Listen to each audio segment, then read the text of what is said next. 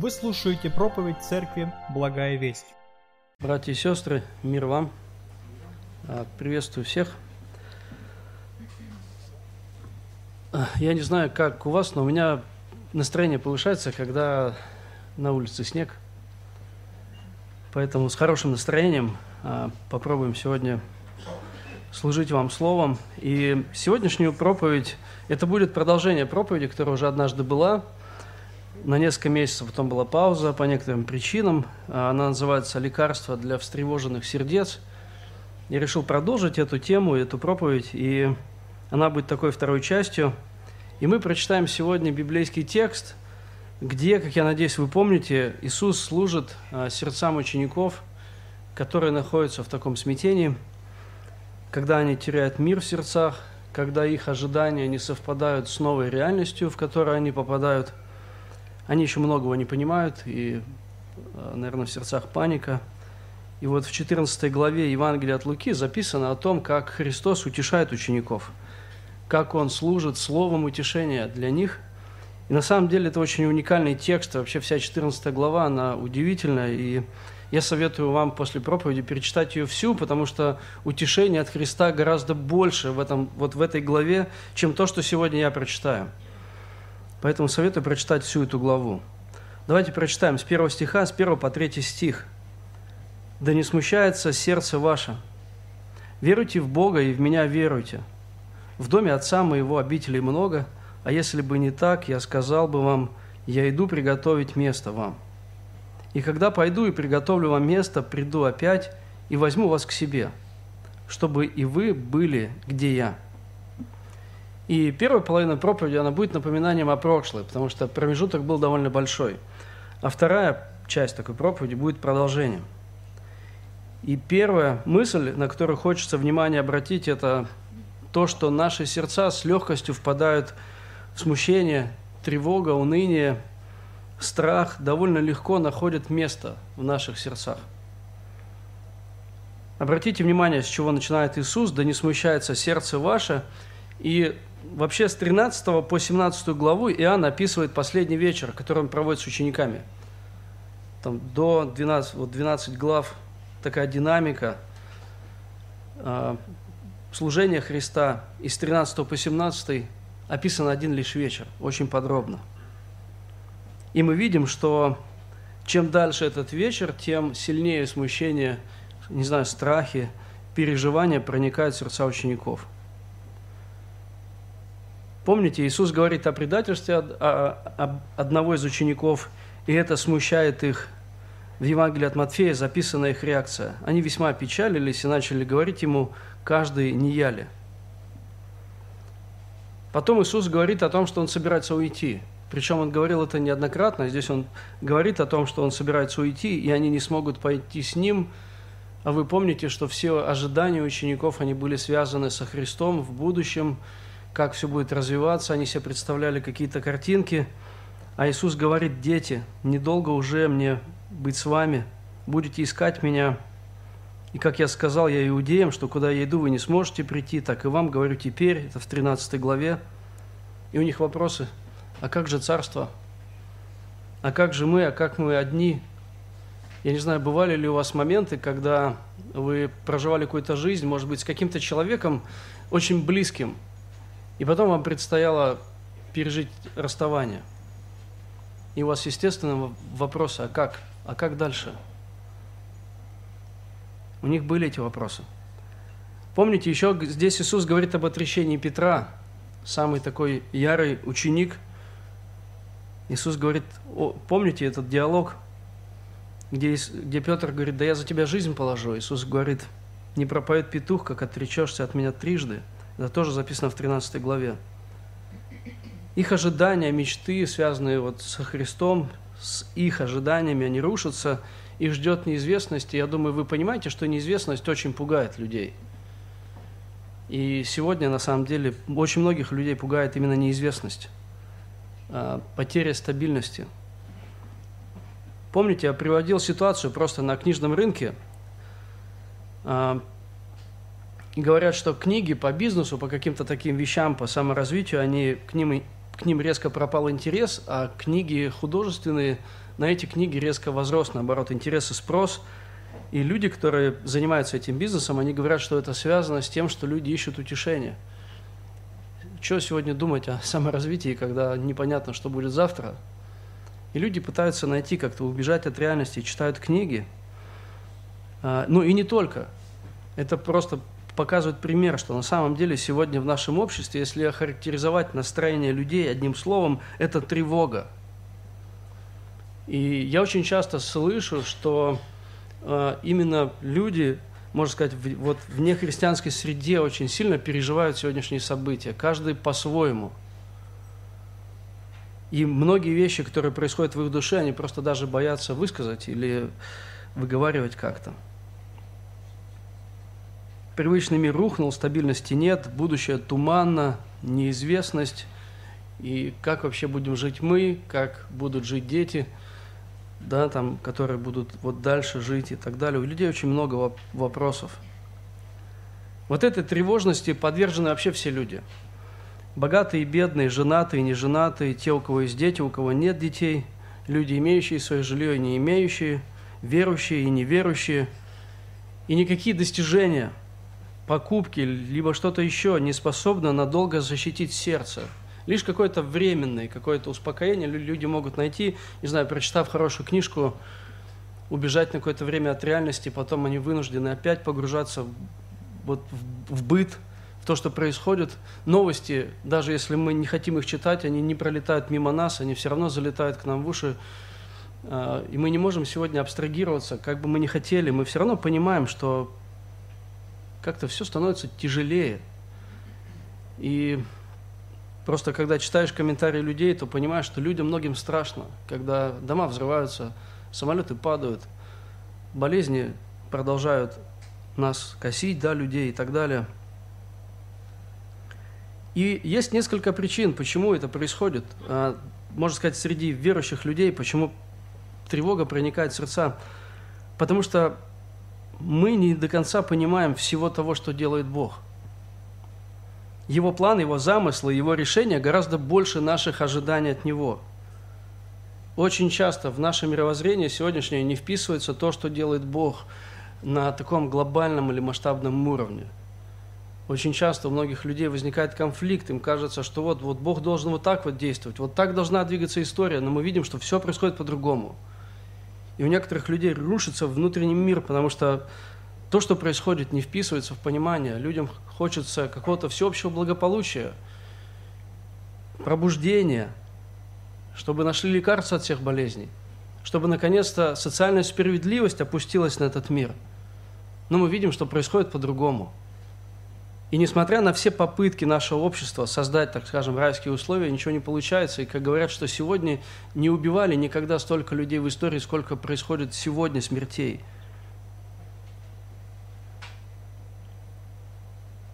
Но Бог и не должен вписываться в наше мировоззрение и в наши ожидания. Вот это очень важный момент. Бог не должен вписываться в то, что мы от Него ждем, наоборот. Нам нужно стараться понять Бога, а если мы не понимаем Бога, нам нужно просто доверять Ему. И вот в этот момент у учеников происходит именно это. Они не понимают, что происходит. Иисус им говорит, продолжайте верить. Как я уже и сказал, то, что происходило, не вписывалось в ожидания учеников. Они ожидали воцарения Христа. Возможно, они ожидали какие-то высокие посты рядом с Ним, по левую, по правую, через третью руку не знаю, какие у них были свои представления, возможно, они хотели какие-то реформы внести, еще что-то. Они хотели действительно блага. Но все идет совсем не так. Нам точно надо признать, что подобно ученикам у нас есть свои представления о том, что должен делать Иисус, или о том, как должна сложиться наша христианская жизнь. И когда что-то идет не по нашим ожиданиям, то на самом деле – вот тревога как раз-таки проникает в сердце. Она может вырасти в панику, уныние, уныние или депрессию. И когда началась мобилизация, это стало очень большим испытанием для многих мужчин, для очень многих мужчин, в том числе и для меня. И честно скажу, я мне стыдно за мою первую реакцию, когда вот эти новости пришли.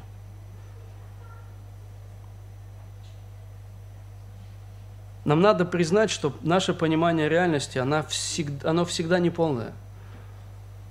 Оно всегда ограниченное и даже субъективное. Вот все, что происходит так, как оно на самом деле происходит, знает только Бог. Бог знает истину. Что происходит, как происходит, когда это закончится, когда начнется, потому что у Бога есть план.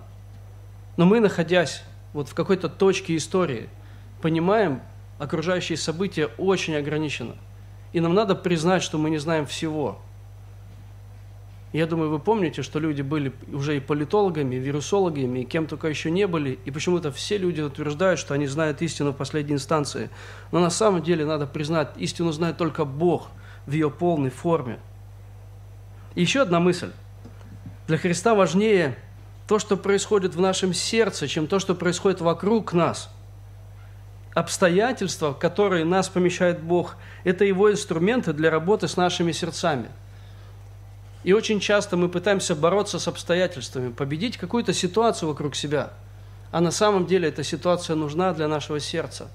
И порой, пытаясь изменить обстоятельства, не задумываясь о том, что происходит внутри, мы на самом деле боремся с Богом. Бог управляет тем, что вокруг нас, для того, чтобы изменить то, что внутри нас – еще одна мысль. В наши сердца проникает тревога, потому что мы не до конца знаем себя. У учеников есть не только ограниченные, знаете, такие убеждения в отношении Мессии, но и в отношении себя. Это очевидно, когда вот мы видим реакцию Петра. Помните, Петр говорит, да я за тебя, Иисус. Он там меч готов выхватить, сделать что-то еще. Но когда возникает стрессовая, тяжелая ситуация, он отрекается от Христа. Петр самонадеян, верит в себя, а Иисус говорит, верь мне. Даже если все идет не так, как ты ждешь, продолжай верить. Мы многого не знаем о себе, и в этой точке можно очень много говорить на самом деле, что мы порой, когда находимся в стрессовой ситуации, мы как бы заново знакомимся с собой – когда мы вдруг видим те реакции, которые мы от себя вообще не ожидали, или даже от других людей что-то происходит, мы не только себя видим, но мы видим и окружающих, и думаем, ну ничего себе, как бывает. Да, ну так бывает на самом деле. Я думаю, вы понимаете, что мы склонны думать о себе лучше, чем мы есть на самом деле. Мы думаем о себе как бы в плюсе, и порой Богу нужно как-то сжать нас, чтобы мы увидели, что на самом деле мы не настолько праведные, как хотелось бы – и порой Богу нужно на самом деле как-то помещать нас в трудности, чтобы сбить с нас вот эту горделивую спесь такой надменной святости, чтобы осознать нашу зависимость от Него, от Его благодати. Это одна из функций вот Божьего откровения Библии, помните? Все Писание Богу духовенно полезно для научения, для обличения и для исправления, и для наставления в праведности. Но что в этой картине меня удивляет, и что меня вдохновляет во всем этом – в том, что Бог знает все это о своих детях. Когда Христос смотрит на учеников, Он не ждет от них такой, знаете, в полной мере святости. Он на самом деле знает эти их неадекватные ожидания от Него. Поэтому Он говорит с ними, поэтому Он исправляет их, поэтому Он их учит, понимая, что им нужно вырасти, чтобы понять те истины, о которых Он им говорит сейчас. Иисус понимает, рост требует времени – и вот это удивительно Божья благодать по отношению к нам, когда Бог знает наши слабости, когда Он служит нам словом, когда Он обличает нас, и Он терпит нас. И Он понимает, чтобы нам исправиться, нужно время. И Он продолжает помещать нас и в радости, и в трудности, и в какие-то счастливые минуты, и порой очень тяжелое время, понимая, что нам нужно время. Можно сделать вывод из этой первой части трудности, выхода из зоны комфорта, страдания на самом деле нам нужны – знаете, Спержин э, однажды такую фразу я недавно вычитал э, из его многих фраз. Он сказал, беда – это лучшее, что входило в мой дом. Беда – это лучшее, что входило в мой дом. Удивительно, но на самом деле мы точно можем сказать, что те трудности, которые мы пережили, они делают нас теми, кто мы есть. Те испытания, те переживания, когда мы понимаем, что Бог контролирует все это, вот эту степень переживаний – и мы видим, что Бог действует ради нашего блага. У меня бывает иногда время ностальгии, когда я вспоминаю свою прошлую жизнь. И бывает такое, я не знаю, задают вам вопросы, а вы бы хотели что-нибудь поменять? И вот я понимаю, что не хотел бы. Вот не хотел бы. Со всеми теми страданиями, которые у меня были в самом детстве, когда мой ну, отец, можно сказать, был алкоголиком да, и так далее.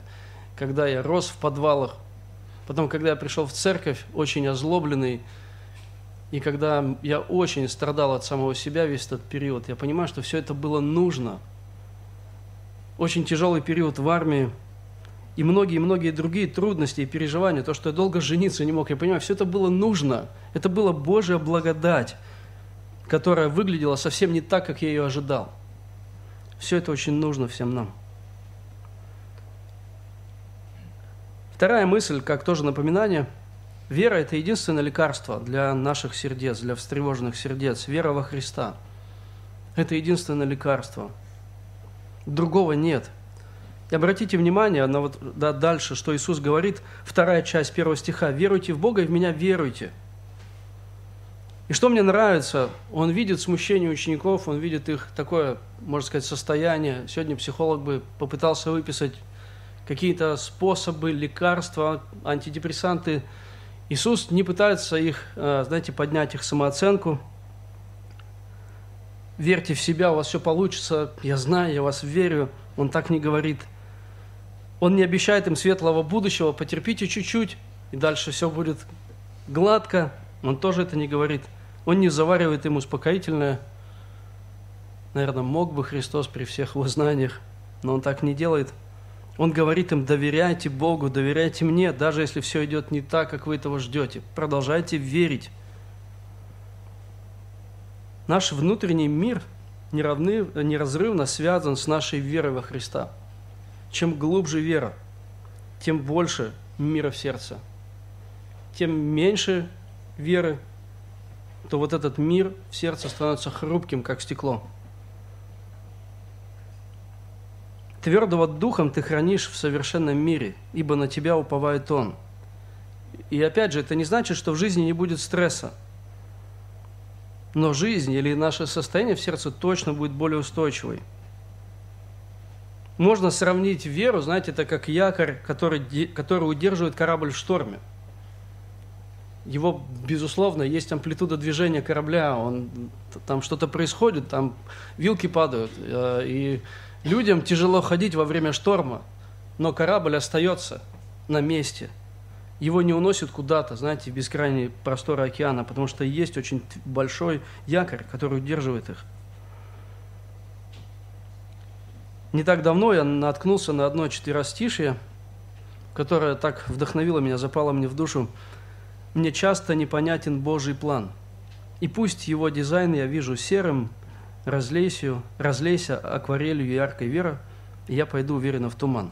Оказывается, это Маргарита Коломийцева написала, я только потом проверил. Но на самом деле очень, очень ярко передает эту, вот эту мысль. Нам непонятен Божий план, нам кажется все каким-то серым – но если в нашем сердце вот вера разольется, мы на самом деле будем способны идти, идти твердым шагом по, да, вот, по каким-то трудностям. Еще одна мысль. Наш внутренний мир неразрывно связан с тем, чем я питаю свою душу, или чем мы питаем нашу душу.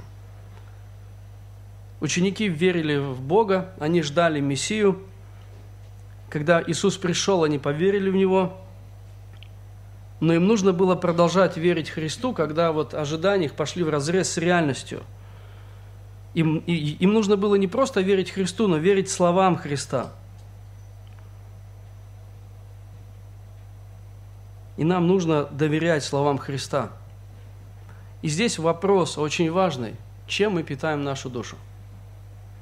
Мы можем питать нашу душ, душу мечтами, ожиданиями, какими-то целями, и все это даже очень хорошо и нужно. Но если это все, чем я питаю свою душу, если я ложусь спать и мечтаю, как будет складываться моя жизнь и так далее, там, просыпаться утром опять с мечтами в течение дня, холить или лелеять какое-то свое светлое будущее. И вот когда что-то ставит под вопрос, вот это будущее, вот это становится точкой напряжения. И, к сожалению, очень часто я, честно, был просто в шоке – что, оказывается, мечтание – это большая прерогатива мужчин. Серьезно. Именно поэтому мужчины больше склонны к каким-то зависимостям, потому что вот эта вот жизнь в мечтах каких-то, это больше склонность для мужчин. Я был удивлен. Но это на самом деле так. Точно так же мы можем питать нашу душу потоками новостей. Какими-то противоречивыми идеями, спорами, мнениями. Если это все, чем я питаю душу, если это в какой-то момент стало основным столом для моей души, это не будет переносить мир моему сердцу. Это будет, наоборот, раздражать нас, это будет пугать нас, это будет вводить нас, не знаю, в какое-то состояние, которое точно отличается от Божьего мира. Безусловно, как я и сказал, мы, не, мы, наверное, не сбежим сегодня от новостей. Наверное, нужно куда-то в тайгу переехать. И то там найдется кто-нибудь, кто расскажет, а ты знаешь, медведь какой-нибудь. Но на самом деле очень многие люди погрязают в новостях, погрязают в какой-то самостоятельной аналитике. И и каждый считает, что он что-то анализирует. Каждый считает, что он что-то на самом деле понимает, что его мнение какое-то, оно объективное, но зачастую это не приносит никакой пользы ни его душе, ни его семье, ни церкви. Поэтому это вопрос, чем мы питаем нашу душу. Вера – это практическое доверие словам Христа, Его обещаниям. Знаете, когда Библия становится авторитетнее, чем мнение какого-то политолога или кого-то еще. Когда Божье откровение авторитетней, чем мои чувства, эмоции или все какие-то вот эти моменты современной пропаганды. Ученикам нужно было довериться тому, что говорит Христос, Его словам. В их жизни все переворачивается, мечты рушатся, а Иисус говорит, продолжайте верить тому, что я вам говорю. Именно поэтому вот познание Бога – это центральная часть нашей жизни, вообще жизни церкви. Поэтому мы проповедуем, проводим конференции, семинары, домашние группы, мотивируем читать Писание лично. Поэтому слушаем проповеди среди недели, чтобы напитать сердце Божьим Словом, Божьей истиной, которая будет вести нас да, по жизни более твердо. Еще один момент. По сути, вера – это такое практическое доверие Богу в Его праве определять нашу жизнь, направлять и устраивать ее. Когда я понимаю, Бог имеет право делать со мной или с моей семьей то, что Он считает нужным. Когда Он посылает какие-то периоды в жизни, например, не знаю, когда Он посылает какую-то болезнь или что-то еще, Бог имеет право делать с нами то, что Он считает нужным – Потому что его пути, как я говорил вначале, они выше наших путей, наши понимания ограничены, но он всегда прав. Безусловно, здесь есть некий конфликт. Мы молимся, да, и просим у Бога, мы наши нужды приносим к Нему, и мы знаем, что Бог благой и слышит их, и мы знаем, что Он очень часто отвечает на наши молитвы. Он действительно Бог, который заботится о нас. Очень много заботится о нас, и на последней домашней группе мы просто размышляли о том, что Божьей благодати и Его заботы гораздо больше, чем мы видим. Вот объективно я вижу то, что Бог делает в моей жизни, но я вижу это мало. Бог делает в моей жизни гораздо больше благодати посылает, чем я вижу. В самых простых вещах мы просыпаемся, и ну, наступает новый день. И можно перечислять очень много того, что делает Бог. Но это не отметает того момента, что нам нужно понимать, что если что-то идет не так, как я хочу, Бог имеет право делать со мной то, что Он хочет. Потому что Он Бог. И вера – это когда мы доверяем Богу вот эти обстоятельства, эти трудности, и понимаем, Господь, Ты прав. Я думаю, вы все вспомните реакцию благочестивого Иова, когда очень непростые обстоятельства обрушились в его жизнь, и он не согрешил – своими словами сказал, Бог дал, Бог взял, да будет имя Господне благословенно. Я хочу привести пример. Я недавно выкладывал в своем телеграм-канале. Я думаю, вы слышали многие про знаменитого проповедника Джона Уэсли. Недавно я прочитал про его маму, я был поражен, там много деталей, я не буду все рассказывать. Ее звали Сюзанна Уэсли. У нее родилось помимо Джона Уэсли 18 детей, то есть в сумме было 19 Говорят, что у нее не было времени для себя. Я думаю, что с 19 детьми это точно. времени для себя не было. Но, но эта женщина стала известна своими кухонными молитвами. Когда каждый день она накрывалась фартуком, представьте, вокруг 19 детей бегают, кто-то бегает, кто-то еще не может бегать, и вот ей нужно просто накрыться, спрятаться, чтобы пообщаться с Богом. Прошло 300 лет, а ее молитвенный фартук до сих пор вдохновляет многих сестер. Это удивительно. И про нее пишут, что она понимала, что она не может качественно время каждому ребенку уделять, поэтому она уделяла каждому ребенку времени по очереди. У них была очередь, она, чтобы каждому лично пообщаться, послужить. Но она потеряла девятерых детей из девятнадцати. И вот о чем пишет вот этот автор, кто писал эти слова, она могла бы обидеться на Бога, войти в депрессию или в уныние, или куда-то еще – но это не помешало ей любить Бога дальше и более того влиять на своих детей, чтобы и дети ее любили Бога, и в итоге вырос Джон Уэсли. Это просто удивительный пример. И третья мысль, которая как раз таки станет таким продолжением. Доверие его обещаниям прогоняет тьму тревог, уныния и страха – доверие Божьим обещаниям прогоняет тьму, тревогу, ныне страха. Иисус говорит, продолжайте верить мне, Богу и мне, но на этом не заканчивает. Он не просто, он не только себя представляет э, в качестве такого основания веры, но и свои дела, свои намерения и свои обещания. Он говорит, в доме Отца моего обителей много. Это второй стих и третий. А когда пойду и приготовлю вам место, приду опять и возьму вас к себе – чтобы вы были где я. И первое, о чем он говорит, он говорит о реальности небес. Подумайте, что основные благословения, которые Бог приготовил для нас, это благословения в небесах. Не здесь, не на земле, но там, в небесах. Основные благословения, которые Бог приготовил, они там. В доме Отца моего обителей много – Именно там, на небесах, произойдет кульминация всего, что делает Бог в истории и куда ведет нас. Я хочу несколько текстов прочитать, которые говорят об этом. Вообще о благословении небес. 1 Петра, 1 глава, 3-4 стихи. «Благословен Бог и Отец Господа нашего Иисуса Христа, по великой своей милости возродивший нас воскресением Иисуса Христа из мертвых к упованию живому, к наследству нетленному, чистому, неувидаемому» хранящемуся на небесах для вас. Удивительный текст. Еще один текст, 2 Коринфянам 5 глава 1 стих. «Ибо знаем, что когда наш, когда земной дом, эта хижина разрушится, мы имеем от Бога жилище на небесах, дом нерукотворный, нерукотворенный, вечный». Мы имеем от Бога жилище на небесах. Наше же жительство, филиппийцам 3 глава 20 стих, наше же жительство на небесах, откуда мы ожидаем и Спасителя Господа нашего Иисуса Христа. Наше жительство на небесах.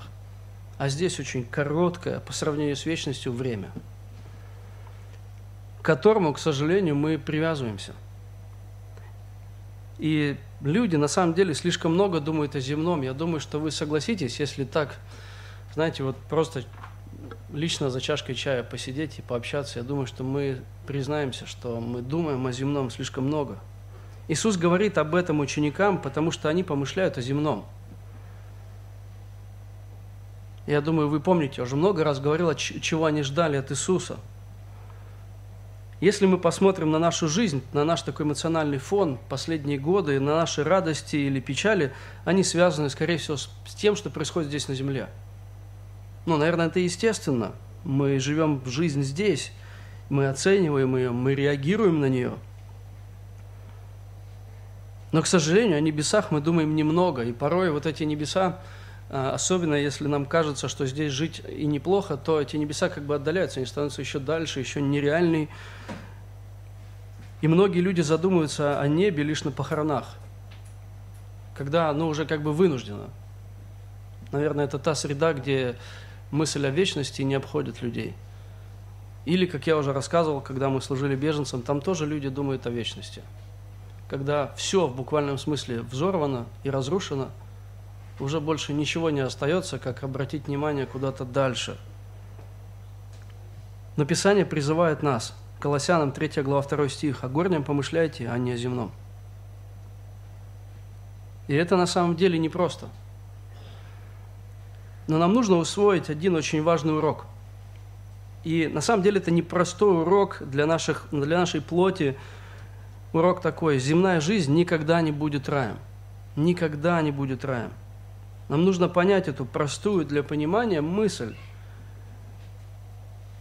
Никогда условия жизни на земле не будут райскими. А, мне сказали, братья, некоторые поправляют, говорят, не рассказывай о себе.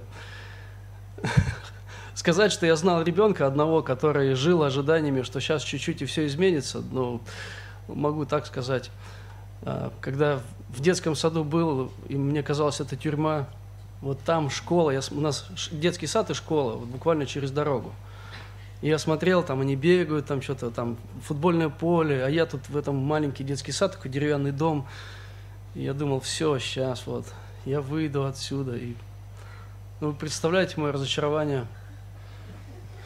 Первые несколько месяцев, первые несколько месяцев учебы, я в тот момент плохо учился, и я думал, ну вот все, сейчас я из школы уйду. Мы мечтали еще подростками взорвать ее, там, ну что такое, что угодно сделать, лишь бы отсюда уйти. И вот мы думали, вот сейчас все, сейчас я уйду из школы, все закончится. И вот я вышел из школы, и как вы думаете, моя жизнь стала счастливой? Начался какой-то новый период, мне нужно было устроиться на работу, я жил сейчас с этой работы, перейду на другую, и вот тогда, потом меня забрали в армию, я жил ожиданием, вот сейчас я уволюсь из армии, и вот я так живу до сих пор.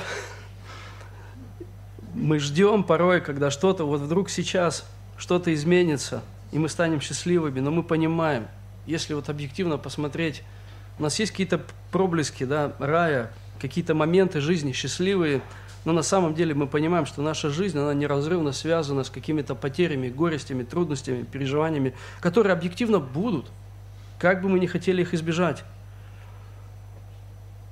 Нам порой хочется, знаете, чтобы все совпало с нашими желаниями, планами, мечтами, благополучие, безопасность, здоровье, комфорт, наличие удовольствия, отдыха, любимый человек рядом.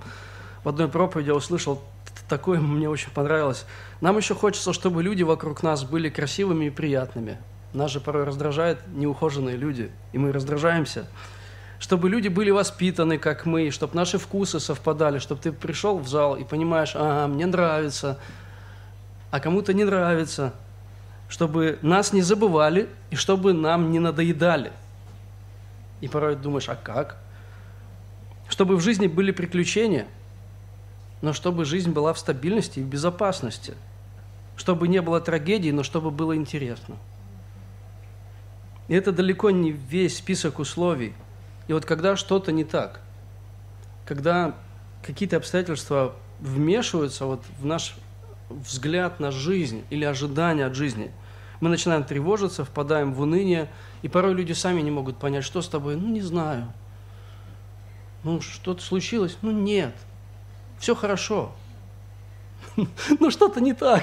Человек не может понять, что происходит. И вот это уныние, которое поселилось, ну просто потому что что-то не совпадает с тем, как я хочу жить. К сожалению, наше общество, в котором мы живем, живет так, как будто вечности вообще не существует. Как будто вот это время от нуля до 80 – это вообще все, что у нас есть. И вот здесь, в это время, нужно взять все. И люди все свои силы, все свои ресурсы, все свое сердце вкладывают, чтобы стать счастливыми здесь, на земле. Опять же, да, в каком-то своем представлении счастья. Привязываясь к творению, люди отвергают Творца – пытаясь найти в творении то, что они, не, то, то, то, что они могут найти в, во Христе, в Творце, найти в нем источник жизни, радости.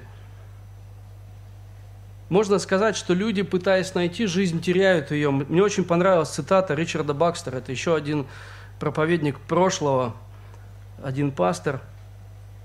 Просто такая простая цитата. «Небо возместит все потери, пережитые ради его приобретения, но ничто не возместит потерянного неба».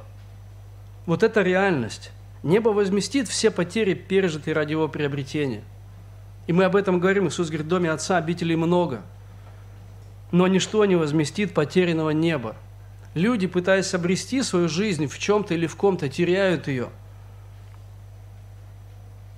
Как я уже сказал, люди на всей истории, во время всей истории пытались приблизить условия на, на земле, знаете, такие приближенно к райским, создать какое-то вот суперобщество, где вот все будет, вот прям все, все будут абсолютно счастливы. Но мы, мы понимаем, что ничего не получилось. Не помогли достижения науки, техники, современной психологии, медицины и так далее. Все оказалось бессмысленным по одной простой причине. В мире присутствует грех.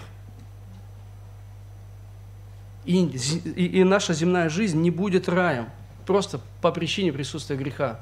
Поэтому будут продолжаться войны, преступления, коррупция и так далее – и не сможет государство осчастливить нас в абсолютной, вот в абсолютной точке, чтобы мы сказали, вот наконец-то мы живем, вот все, и никаких проблем в нашей жизни нет.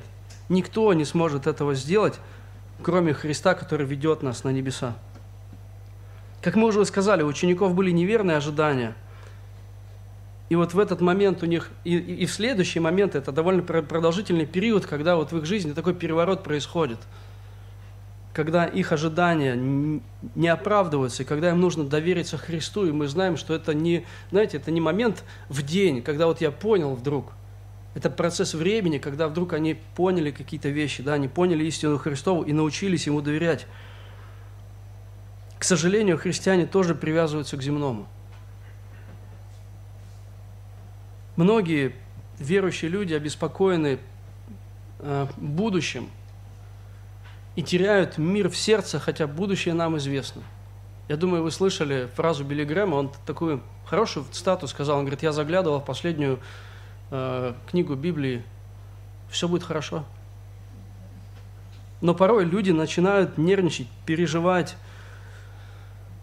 впадать в уныние или в депрессию с тем, что происходит вокруг, потому что как бы основа жизни, она не во Христе, а в каком-то благополучной жизни, которая здесь происходит. И когда что-то вдруг мешает, когда что-то вдруг ставит под вопрос какую-то мою ожидаемую жизнь, вот здесь начинается брожение в сердце. Небо так далеко. И люди могут сказать, ну это реальная жизнь. О чем ты говоришь? И на самом деле вот эти, то, что, о чем я говорю сегодня, это довольно трудные вещи – Жить небом трудно, понять это тяжело. Но все же мы, мы читаем, мы видим это на примере апостолов, когда Иисус уже возносится, они, они говорят, вот может быть в книге Деяний, но может быть сейчас, ну вот может быть, у них все равно надежда теплится, но может быть как-то вот Иисус, не знаю, поступит как-то так, как мы хотим – но вместе с тем мы, мы же видим жизнь апостолов в динамике, у нас есть полное Божье откровение, мы понимаем, что апостолы стали людьми, ориентированными на небо. То, что у них не получалось здесь, в этой точке, получилось потом, впоследствии, потому что Бог трудился над их сердцами. Мы это видим, читая книгу Деяний и другие тексты Нового Завета. И я думаю, вы все знаете знаменитый текст, который говорит о героях, не апостолах, а героях прошлого – это Евреям 11 глава, которая очень вот подчеркивает эту, эту мысль ценности небес в жизни. Это 11 глава с 13 по 16 стихи. Все эти люди, я прочитаю в новом русском переводе, все эти люди так и умерли, храня веру, не дождавшись того, что им было обещано. Они лишь издали видели и приветствовали все это. Они признавали, что на этой земле они всего лишь пришельцы и странники. Те, кто считает себя таковыми, показывают тем самым, что они ищут свою истинную родину. Если бы они думали лишь о той стране, которую им пришлось покинуть, то они бы могли в нее возвратиться. Но на самом деле они стремятся к лучшей стране, к небесной. Поэтому Бог не стыдится называть, называться их Богом, ведь он, ведь он приготовил для них город. Это удивительно. И мы видим, и мы знаем, что апостолы стали людьми, ориентированными на небо. Мы читаем об этом в посланиях – я уже читал эти тексты, но я хочу прочитать вам одно письмо. Это письмо просто невероятно коснулось моего сердца. Наверное, это лучшее, что я читал из э, того, что вообще писали люди. Это письмо жены английского проповедника Кристофера Лова за день, за день до его казни. У нее через несколько месяцев должен родиться ребенок. Ее муж за проповедь схвачен и приговорен к смерти. И вот она пишет ему письмо, я прочитаю его. Перед тем, как я напишу следующее слово, я прошу тебя, Христофор, не думай, что тебе пишет жена. Думай о том, что тебе пишет друг. Я надеюсь, что ты свободно отдал свою жену и своих детей Богу, который сказал в Иеремии 49.11, «Оставь сирот твоих, я поддержу жизнь их, и вдовы твои пусть надеются на меня. Твой Создатель будет мне мужем и твоим детям отцом». Пусть Господь сохранит тебя даже от единой печальной мысли по поводу твоей семьи. Я желаю свободно отдать тебя в руки нашего Отца и смотреть на твою смерть за Христа не только как на венец твой, твоей славы, но и как честь для меня в том, что мой муж нужен Христу. Я не позволю себе говорить, я не позволю себе говорить с тобой или даже допустить мысли в своем сердце о неизреченной утрате. Вместо этого – я полностью, я полностью направлю свой взор, чтобы созерцать Твое неописуемое приобретение. Ты оставляешь своих детей, братьев и сестер, чтобы пойти к Господу Иисусу, Твоему старшему брату.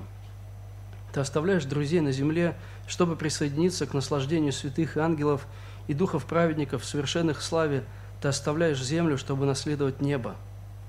Ты обмениваешь темницу на дворец.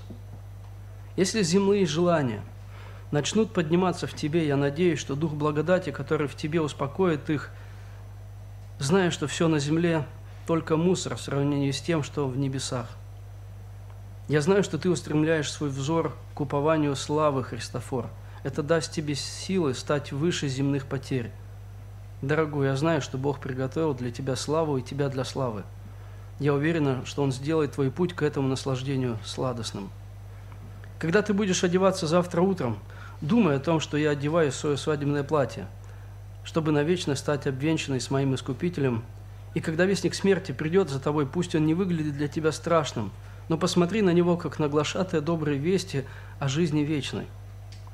Когда ты поднимешься на эшафот, думай, как ты и говорил мне, что ты поднимаешься на огненную колесницу, которая унесет тебя в отцовский дом – когда ты положишь свою драгоценную голову, чтобы принять удар, помни, что ты говорил мне. Хотя голова моя будет отделена от тела, но в тот момент моя душа будет соединена с моим главой Христом. Хотя это может показаться чем-то горьким, что, что я оставляю земную жизнь раньше, чем я хотел, давай признаем, что это воля и повеление нашего Небесного Отца. Произойдет немного времени, когда мы снова будем вместе наслаждаться с друг другом в небесах – Христофор, давай утешать друг друга этими словами. Не волнуйся, мое дорогое сердце. Всего лишь небольшой удар, и ты будешь там, где уставшие находят покой, и где зло прекратит причинять нам боль. Помни, что ты будешь вкушать обед с лучшими травами, и что будешь иметь более сладкий ужин со Христом в этот вечер. Дорогой, я пишу это письмо не для того, чтобы учить тебя – Потому что это утешение, эту перспективу на происходящее я получил от Господа, когда Ты учил меня. Я больше не буду писать или беспокоить Тебя в этой жизни. Вместо этого я веряю Тебя в руки Божьи, с которыми Ты и я будем навеки вместе. Прощай, мой дорогой, я больше никогда не увижу Твоего лица до тех пор, пока мы вместе не будем видеть лицо нашего Господа Иисуса – тот великий день. Это письмо было написано в 1651 году. И вот читая его, я понимаю, что в этом письме как бы выразилось вообще все то, что я хотел сказать. Это реальность Христа, реальность небес, это вера, которая способна не только себя утешать, но и утешать других. Это вера, которая способна отпустить да, как бы на страдания и так далее. То есть и это удивительно.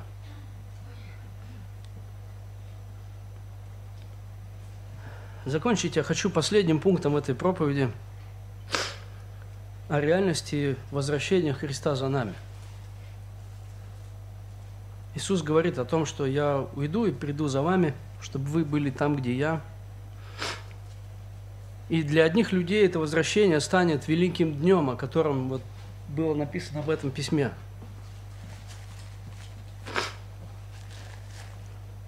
А для других людей этот день станет днем суда и страшного, страшного Божьего гнева.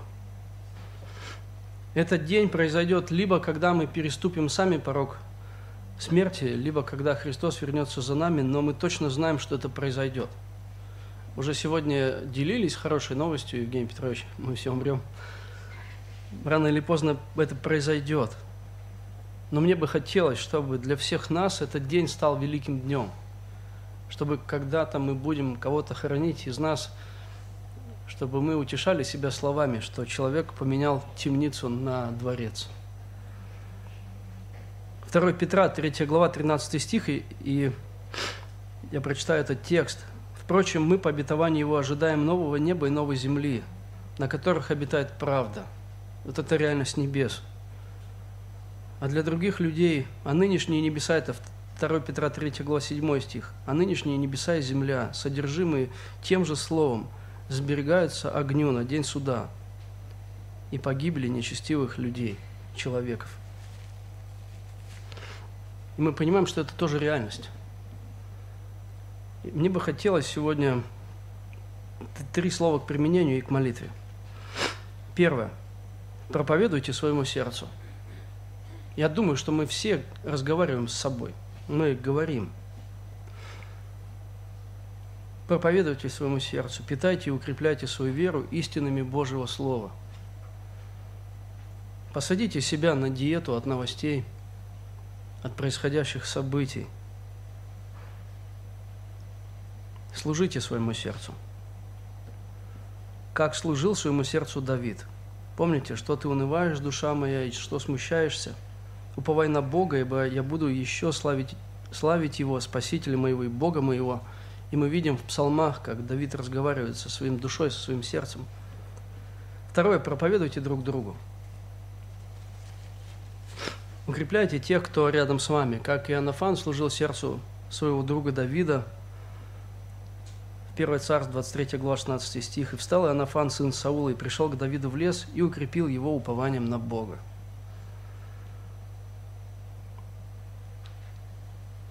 И последнее. Давайте будем молиться. Можете встать. Давайте будем молиться, чтобы Бог, чтобы Бог укреплял и углублял нашу веру. А, чтобы все происходящие события мы могли встречать не просто с миром а, на антидепрессантах, но чтобы с миром, который Христос дает нашему сердцу, упованием на Него. Чтобы вера наша росла и укреплялась. Давайте помолимся. Отец, я очень Тебе благодарен за Твою благодать и милость. За Твою милость и благодать в том, что Ты уже даровал нам спасение. Ты уже даровал нам прощение – усыновление, Ты уже подарил нам небеса, и мы уже, Господь, уверены, что там есть наследство. Мы уверены, Господь, что самой большой радостью в небесах будешь сам Ты, что все наши радости, все наши чудеса и удивления будут связаны не с тем, что здесь мы оставим на земле, но с тем, что мы увидим там, то превосходство небес, о котором мы можем только догадываться – я молюсь, Господь, чтобы Ты взращивал нас веру, которая будет устремляться туда, в небеса. Чтобы здесь происходящие события, Господь, они не лишали нас мира в сердце, чтобы мы могли продолжать доверять Тебе, чтобы мы могли нашим доверием укреплять людей вокруг нас, и чтобы это стало, Господь, такой проповедью Евангелия, когда мы понимаем, что то, что Ты говоришь в Своем Слове, реально. Научи нас жить Тобой – Научи нас жить ожиданием небес. Научи нас, Господь, жить Твоим пришествием, встречей с Тобой, чтобы, когда мы будем приближаться к этому дню, Господь, этот день для нас стал днем радости, днем счастья. Помоги нам, Господь, смотря на смерти близких, если они в Тебе во Христе, чтобы на самом деле находить в сердце мы будем страдать, но чтобы мы находили в сердце и радость о том, что люди уже находятся с Тобой. И это несравненно лучше для всех нас. Учи нас жить верой, упованием и Словом Твоим. Молюсь во имя Иисуса Христа. Аминь. Местная религиозная организация Церковь Евангельских христиан-баптистов «Благая весть» зарегистрирована 24 июня 1999 года. ОГРН 103 773 974 3007